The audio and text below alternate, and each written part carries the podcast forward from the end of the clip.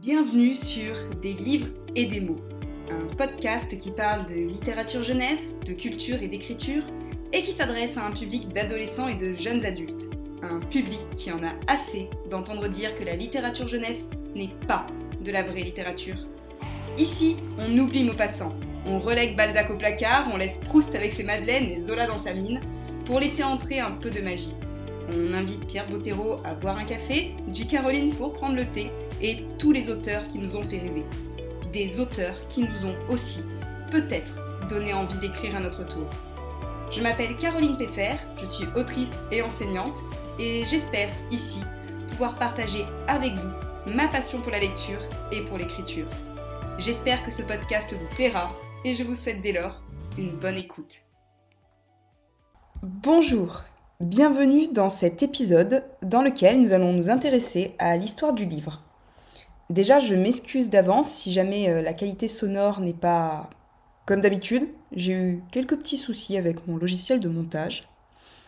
Alors, comme vous le savez, ou pas, si vous n'avez pas écouté les épisodes précédents, euh, je suis autrice, mais je suis également, et je suis surtout, parce que c'est mon métier principal, professeur d'histoire et de géographie dans un collège. D'ailleurs, si vous voulez découvrir un peu plus sur mon métier, vous pouvez suivre ma chaîne YouTube qui s'appelle Madame euh, tiré du 8 PFR et euh, je vous mettrai toutes les indications et liens en barre d'infos. Récemment, il y a une amie qui m'a fait remarquer que ce qu'elle apprécie dans les épisodes que j'enregistre, c'est l'aspect à la fois culturel et historique sur euh, tout ce qui concerne le monde du livre. Donc je resterai pas forcément que sur des formats histoire ou des formats culture autour du livre, de la chaîne du livre et de ce genre de choses, mais c'est vrai que c'est quelque chose qui m'intéresse et je trouvais intéressant de creuser dessus. Et je me suis dit du coup qu'il serait intéressant de faire un épisode qui serait consacré spécialement au livre, c'est-à-dire ben qu'est-ce qu'un livre? Comment s'est-il créé? Et euh, du coup, ben, un épisode un petit peu euh, le livre à travers euh, l'histoire. Voilà, son histoire à travers l'histoire. Alors commençons par le commencement. C'est mieux, plutôt que faire l'inverse. Quoique, on pourrait le faire de manière déchronologique, mais je vais essayer d'être euh, un professeur d'histoire consciencieux. Depuis les premiers temps, les êtres humains ont ressenti le besoin de garder une trace de leur histoire. Et c'est comme ça qu'est née la plus belle invention, l'écriture. Et par extension, évidemment, la lecture. Mais bon, ça c'est une autre histoire. Revenons du coup au livre. Donc qu'est-ce qu'un livre? Déjà, un livre, on est tous d'accord pour dire que c'est un support sur lequel on a écrit quelque chose et qui, à l'origine, est destiné en tout cas à la diffusion, à la promotion, à la conservation aussi. Et un livre, ça se caractérise par sa maniabilité, c'est-à-dire qu'en gros, on a le droit de... Enfin, on a le droit. On peut le tenir dans la main, le tourner, l'ouvrir, le fermer, le humer, le brûler même. Enfin non, ça a évité, c'est un autodafé. Hein. Alors, l'écriture, elle est née en 3330 avant Jésus-Christ. Alors bon, euh, historiquement parlant, on le situe là. Maintenant, c'est pas forcément aussi précis que ça. Et puis encore une fois, ça dépend en plus des calendriers sur lesquels on se base. En tout cas, ce qu'on va retenir là, c'est qu'aux alentours de moins 3000 avant Jésus-Christ, c'est la date d'anniversaire de l'écriture, mais c'est aussi la date d'anniversaire de l'histoire, avec un grand H. Et du coup, ben, de toutes les petites histoires avec un petit H. Puisque avant, c'est la préhistoire. On caractérise la préhistoire par le fait qu'on n'écrit pas, on est sur de l'oralité, et à partir du moment où on a l'écriture, l'invention de l'écriture, donc des types d'écriture euh, cunéiformes, les pictogrammes, ce genre de choses, euh, les dessins qu'on a retrouvés dans les grottes de Lascaux, eh bien, on va aller dans la période qu'on appelle l'histoire. Alors, les premiers supports d'écriture, ce sont la pierre, la tablette d'argile, la tablette de bois et le papyrus. Notamment, on va s'intéresser là au papyrus, parce que dans l'Antiquité, les Grecs, les Égyptiens et les Romains ont principalement utilisé les papyrus, qui est fabriqué à partir de bambou. Ils sont fabriqués en fait, euh, alors pas vraiment de bambou d'ailleurs, je vous dis des bêtises, en fait ils sont fabriqués à partir de tiges de roseau qu'on va superposer de façon perpendiculaire afin que les feuilles elles adhèrent entre elles. Et après ça va former une espèce de euh, longue banderole, c'était pas vraiment une banderole que je voulais dire, mais en tout cas ça fait une longueur d'à peu près 28 à 30 cm de hauteur, donc déjà c'est quand même assez grand, hein, et à peu près 6 à 10 mètres, c'est long, hein, de longueur. Donc autant vous dire que déjà, on l'étale pas par terre pour le lire.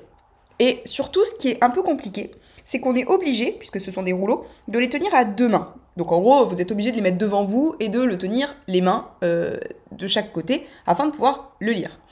Et surtout, avec le papyrus, on est obligé d'écrire que sur un seul côté de la feuille. Associé à ça, que c'est quand même une matière qui est ultra fragile, qui du coup est quand même pas très très maniable. Et euh, dans les grandes bibliothèques où le papyrus et ces anciens documents ont réussi à être conservés, notamment par exemple la grande bibliothèque d'Alexandrie, qui a quand même fait euh, couler euh, beaucoup d'encre. Donc, petite parenthèse historique, mais la bibliothèque d'Alexandrie, c'est considéré comme étant le plus spectaculaire des trésors de la ville d'Alexandrie, en Égypte. Et en fait, c'est Ptolémée Ier, qui était du coup un, bah, Égyptien, un, dirigeant d'Égypte, qui a voulu euh, créer en fait une institution dans sa ville pour collectionner et conserver tous les savoirs du monde, tout ça sous forme de rouleaux de papyrus. Et elle comptait, au temps de, son apogée, à peu près 700 000 rouleaux, parmi lesquels on trouvait des traités scientifiques, mais aussi des tragédies, euh, dans toutes les langues du monde connu, hein, en grec, en égyptien, en araméen, en hébreu. Euh, par exemple, ça pouvait aller, ben, encore une fois, de traités scientifiques aux tragédies d'Échille, de Sophocle, de Ripide, donc bon voilà.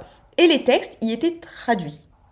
Alors, vous avez du coup des versions grecques, par exemple, des Bibles hébraïques, vous avez l'Ancien Testament des chrétiens, et pour les rayonnages, vous avez un premier classement qui était effectué. Et de façon générale, cette grande bibliothèque, c'était une manière pour euh, Ptolémée de montrer surtout à quel point la civilisation égyptienne supplantait les autres civilisations.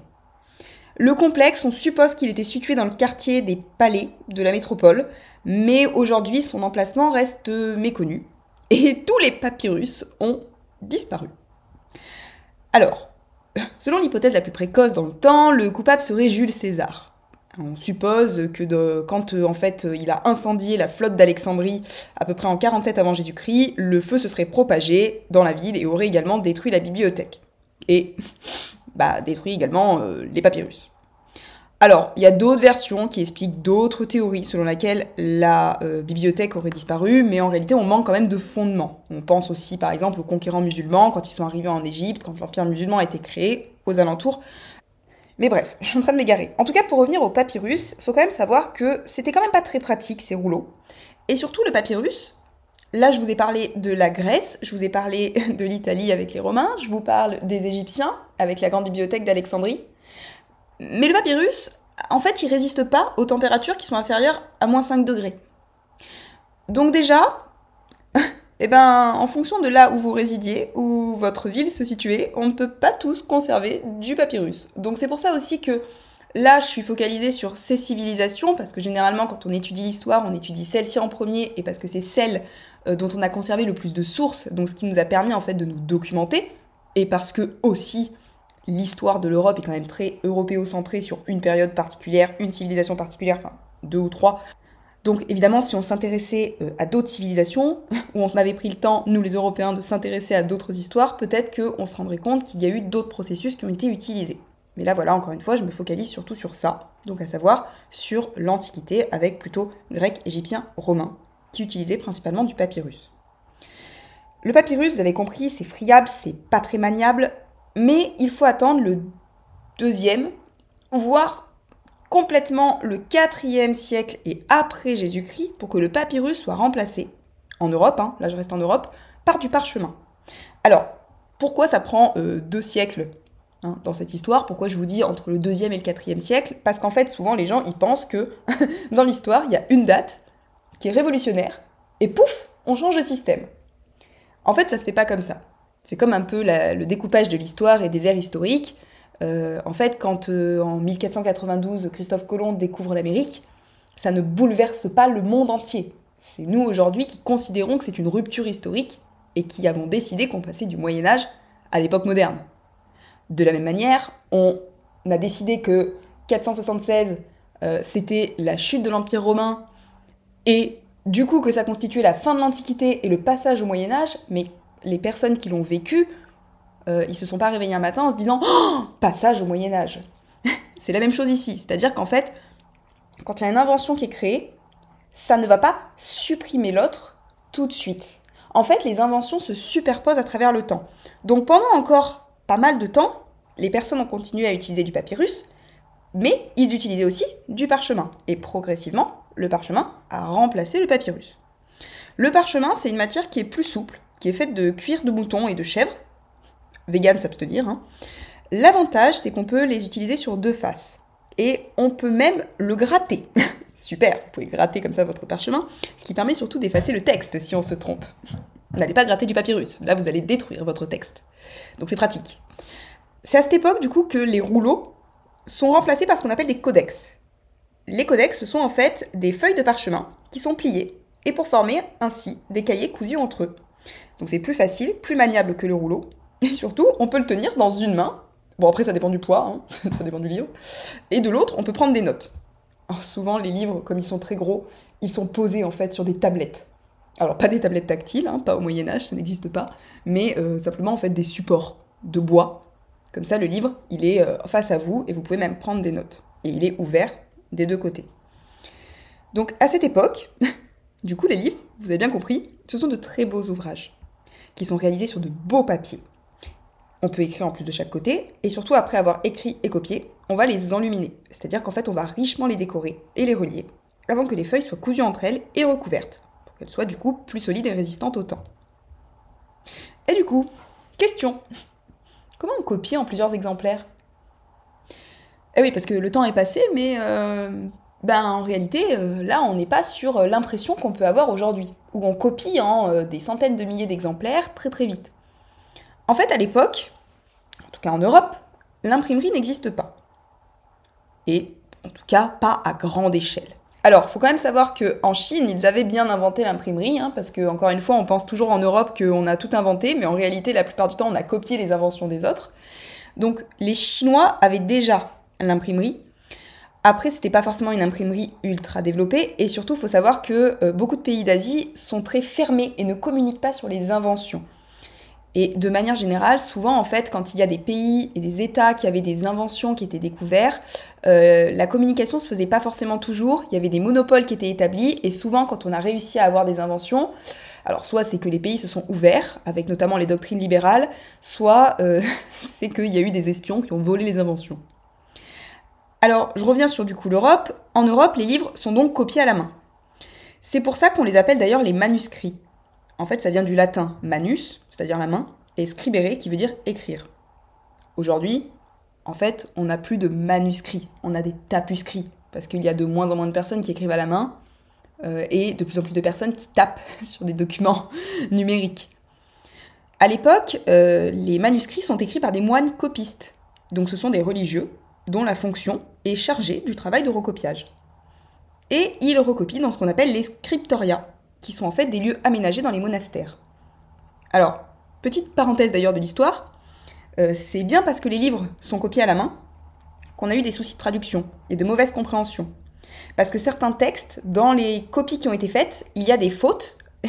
Alors, si c'est de l'orthographe, vous allez me dire, oui, c'est grave, bien sûr, mais c'est pas tant un problème d'accord, si vous voulez, de grammaire le problème, c'est que certains mots ont été changés et que parfois, du coup, nous, les historiens qui travaillons sur de vieux textes du Moyen Âge, on a... Alors, soit on a la moitié du texte qui a été effacé parce que la conservation s'est mal effectuée, soit on a des textes qui sont très très vieux et qui ont été mal recopiés, où du coup, en fait, on perd le sens et...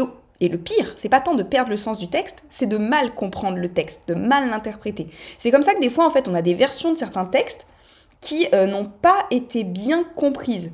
Et c'est d'ailleurs aussi pour ça que au cours du Moyen Âge, il y a plein de savoirs qui se sont perdus, qui ont été redécouverts à la Renaissance, quand vous avez des auteurs euh, grecs qui, en fait, au moment où les euh, Arabes ont pris la ville de Constantinople, donc en 1453, à ce moment-là, vous avez beaucoup de, de, Grecs qui sont partis, qui sont venus en Europe avec leurs textes qui étaient en grec ancien, qui les ont amenés et nous qui avions tous nos textes en latin, on s'est rendu compte qu'en fait, il y avait eu de mauvaises traductions d'anciens textes grecs et on a retrouvé des nouvelles versions parce qu'ils s'étaient dénaturés à travers le temps.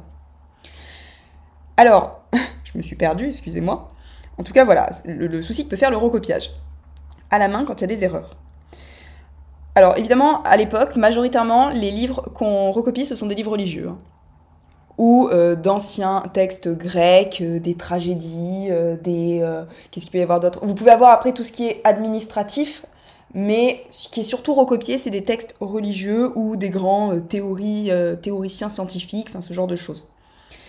À partir du XIIe, XIIIe siècle, on va créer des ateliers laïques, donc c'est-à-dire qu'on n'a plus simplement des moines qui recopient, parce qu'on n'a plus simplement des textes religieux à recopier, mais on va avoir aussi du coup une croissance assez importante des universités dans plusieurs domaines.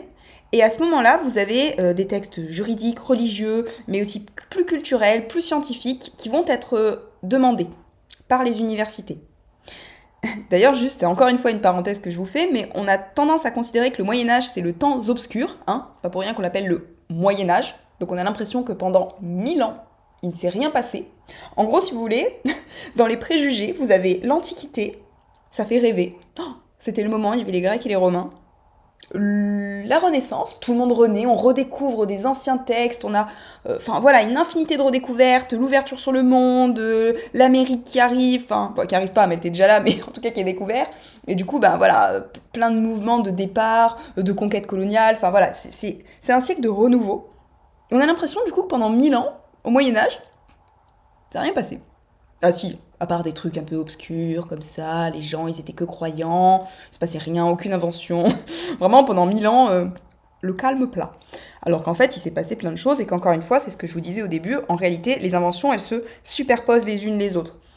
Donc c'est de la même façon. En fait, toute la fin du Moyen Âge, vous avez toute une redécouverte des textes. Et ça s'est pas fait du jour au lendemain. Alors, revenons du coup sur ces textes qui datent du Moyen Âge, qui étaient copiés à la main et qui étaient écrits sur parchemin. Vous avez compris, ce sont des très beaux livres. D'ailleurs, aujourd'hui, on peut les admirer dans les musées.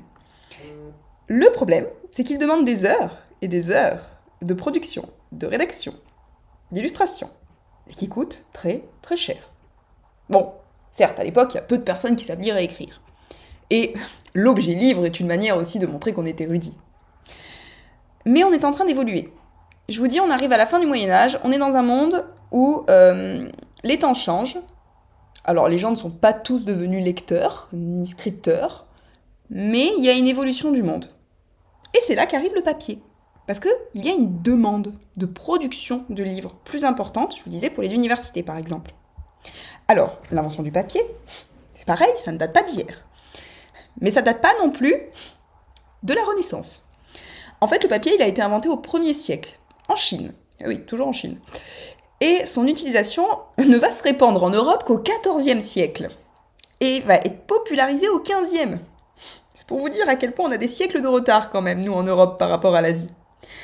C'est Monsieur Gutenberg qui va décider de le populariser. Alors, l'avantage du papier, c'est que sa production est plus rapide que le parchemin, que c'est plus pratique, plus maniable, et que ça se conserve mieux aussi. Hein. et euh, c'est à cette époque, du coup, que vont apparaître les premières papeteries, qui favorisent la multiplication des manuscrits. En 1450, Gutenberg, alors on dit qu'il invente l'imprimerie, qui permet du coup d'imprimer en de multiples exemplaires, euh, sauf qu'en réalité il ne l'invente pas. Gutenberg, il va euh, récupérer une invention qui a été, attention spoiler, encore créée en Chine. Euh, en fait, cette invention, ça a été inventé par le typographe Bichain, ou Bichen, je sais pas trop comment le prononcer, mais en fait, il a inventé ce qu'on appelle les caractères mobiles. Euh, ces caractères mobiles, c'est des petits, euh, bah, des petits caractères, donc des lettres, hein, tout simplement, qui vont ensuite être perfectionnés par une autre personne qui s'appelle Wang Zhen en 1298, qui remplace les caractères, parce qu'au départ ils étaient en bois, en argile, et qui invente un système rotatif. En gros, vous pouvez les changer sur la machine. Et ça, ça va permettre du coup, comme ça, d'imprimer, parce qu'il suffit de mettre les caractères dans la machine, et ensuite, on pose le papier dessus, on appuie sur la presse à impression, on relève, et là, vous avez votre texte qui est imprimé. Faut de l'encre hein, aussi, hein. n'essayez pas sans encre. Et de l'eau, fatalement. Monsieur Gutenberg, donc qui est un orfèvre allemand, en fait, il importe le système en Europe et le perfectionne. Alors, bon, au départ, je vous ai dit, c'est des caractères en bois, puis en argile. Ensuite, on va avoir des choses un petit peu plus euh, rigides et solides. Et solides pardon. Alors, qu'est-ce qu'il imprime en premier Gutenberg? Et à plus de 180 exemplaires? Eh ben, Une Bible, hein, évidemment. Alors aujourd'hui, il n'en reste plus qu'une vingtaine. On ne sait pas trop où sont passés les autres. Et alors, à partir de là, la révolution est lancée. Hein. Parce qu'au cours du XVe siècle, l'imprimerie se répand partout et on a plus de 200 villes européennes qui, au XVe siècle, ont imprimé des livres à plus de 20 millions de productions. Donc c'est énorme. Et à partir de là, vous avez surtout le livre qui perd son caractère sacré. En fait, il devient un objet commercial. Et un objet que tout le monde, alors, peut se produire. Pas les paysans, les paysans n'ont pas forcément besoin de livres, mais parce qu'ils ne savent pas lire aussi. Ou alors, si c'est des familles paysannes, euh, c'est des livres techniques si elles savent lire par exemple sur l'agriculture.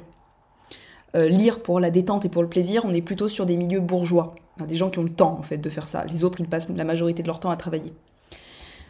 Donc là, euh, on n'est plus que sur des livres religieux, on est aussi sur des livres qui peuvent faire appel à la technique, qui peuvent faire appel au savoir, à des histoires aussi. Hein.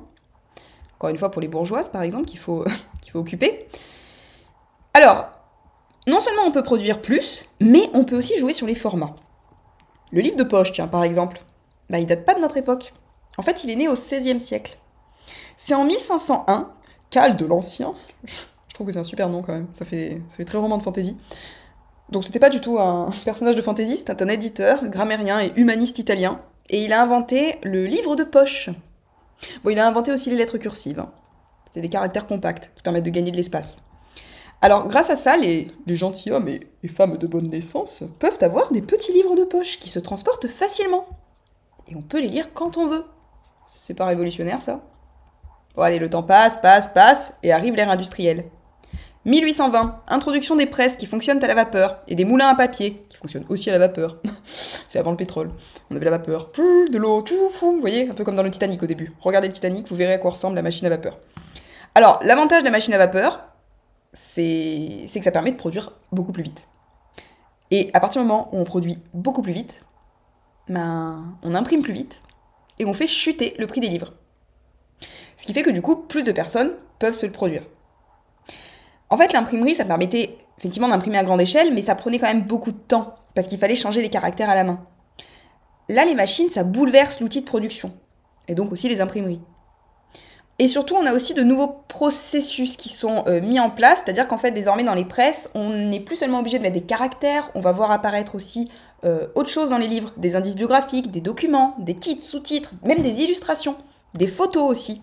Alors qu'avant, il fallait ben, avoir un livre sur euh, plutôt des illustrations, c'est le cas pour l'encyclopédie, en fait, vous aviez un livre d'encyclopédie avec du texte, un livre d'encyclopédie avec des illustrations. Parce que les presses à imprimer ne permettaient pas de faire les deux. Et désormais, en fait, on peut faire les deux. C'est beau, hein? Bon, allez, le temps passe, passe, passe, passe, passe. Et puis alors arrive euh, la dernière révolution de notre ère à nous. Si on peut dire d'ailleurs qu'on a changé d'ère, hein. ce sera plutôt l'entrée dans l'ère du numérique. Arrivée d'Internet. Premier e-book est sorti en l'an 2000. Moi, j'y croyais pas moi non plus quand euh, j'ai vu la date. En fait, il s'agissait de Riding the, Bullet, excusez-moi pour mon anglais, de Stephen King, qui en un jour s'est vendu à plus de 400 000 exemplaires.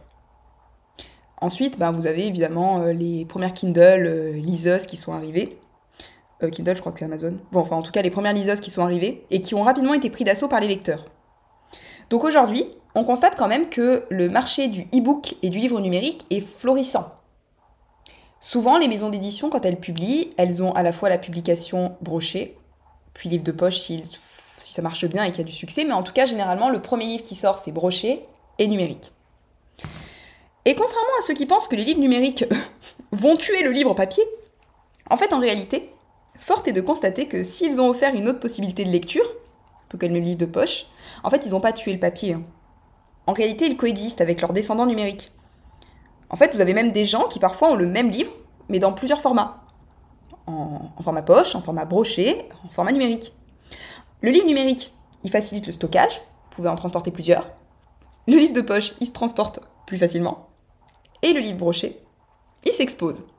Alors, puis encore plus le livre relié, hein, parce que maintenant on a des nouveaux supports aussi un peu plus rigides, hein, ça permet de mieux tenir, puis c'est plus beau. C'est un peu des livres de collection maintenant. Et dans tous les cas, les lecteurs continuent quand même de dire que le livre en format papier, à tenir dans la main, reste irremplaçable. Après, bon, je suis historienne, je suis pas voyante, mais on a vu, à travers l'histoire, les inventions se substituent les unes les autres, elles coexistent. Et peut-être qu'un jour, le numérique remplacera le papier. Ou pas. Ou pas. Voilà. Hein, euh, encore une fois, hein, c'est pas parce que des gens majoritairement écrivent, euh, enfin, font des tapuscrits et non plus des manuscrits que des gens ne font plus de manuscrits. Mais voilà, encore une fois, euh, ça ne veut pas dire forcément que plus personne écrira sur du papier, que plus personne ne lira sur du papier, parce que les gens aiment encore quand même tenir le livre dans la main et, le sentir, dans tous les sens du terme. Euh, pour autant, voilà, encore une fois, il faut voir comment le monde évoluera, et peut-être que dans plusieurs siècles, les choses changeront. Qu'il y aura une nouvelle invention. Voilà, j'en ai fini pour cet épisode. J'espère en tout cas qu'il vous aura intéressé. Et je vous remercie de m'avoir écouté jusqu'ici, et puis euh, je vous dis à très bientôt pour un prochain épisode. Merci pour votre écoute. Si cet épisode vous a plu, n'hésitez pas à laisser un commentaire, quelques petites étoiles si vous êtes sur Apple Podcast, ou à en parler autour de vous et à le partager pour continuer de faire vivre ce podcast et pour pouvoir m'aider. Si vous voulez discuter, je vous invite à me retrouver sur mon compte Instagram carolinepfr.autrice et je vous dis à très bientôt pour un nouvel épisode.